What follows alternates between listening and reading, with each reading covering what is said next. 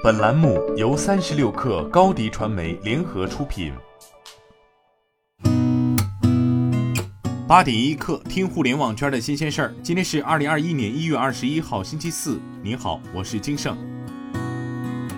三十六氪获悉，支付宝疫情服务直通车上线全国核酸机构位置查询、核酸检测预约、上门采样预约、核酸检测结果查询等多项服务。支付宝核酸检测机构预约服务已覆盖超七十六个城市，超两百家机构。上门采样服务目前涵盖了北京、上海、杭州、成都、南京、石家庄、保定、天津、义乌等四十五个城市，其他更多城市正在陆续上线中。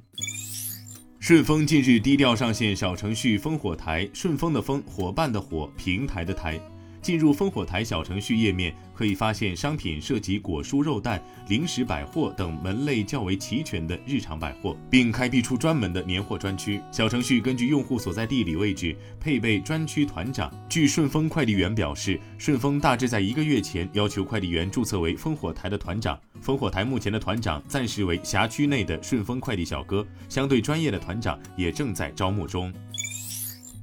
昨天有媒体报道，百事集团在战略评估中考虑出售企业的选项。对此，百事集团回应称，该报道所引述的市场传闻不实。百事集团已声明，董事长兼 CEO 周韶宁先生没有出售公司股份的计划。周韶宁先生看好百事综合供应链和物流服务的长远价值，对公司的未来发展充满信心。深圳市近日公布了《深圳市早期教育行业自律公约》，为全国首个早教行业自律公约，同时设置了七天冷静期，七天内消费者购买课程尚未消费的，可全额退款。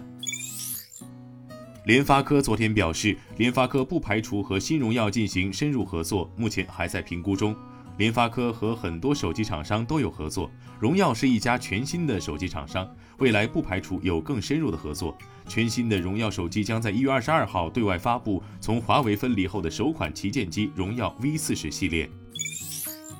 来自全球汽车行业的芯片短缺，推动了车规级芯片产业链相关企业股价大涨。业内人士向记者表示。由于八英寸芯片生产线产能告急，用于汽车和电子产品中的芯片供应情况，今年一季度预计仍然紧张，相关产业链企业订单已经排至年底。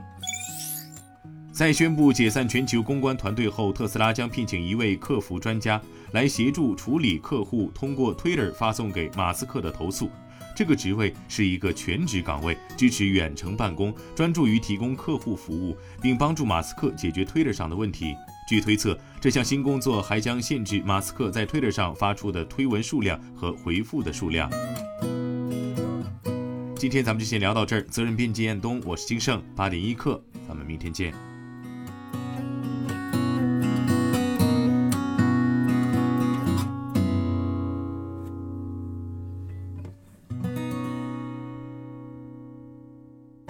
欢迎加入三十六氪官方社群，添加微信 baby 三十六氪 b a b y 三六 k r，获取独家商业资讯，听大咖讲风口，聊创业，和上万课友一起交流学习。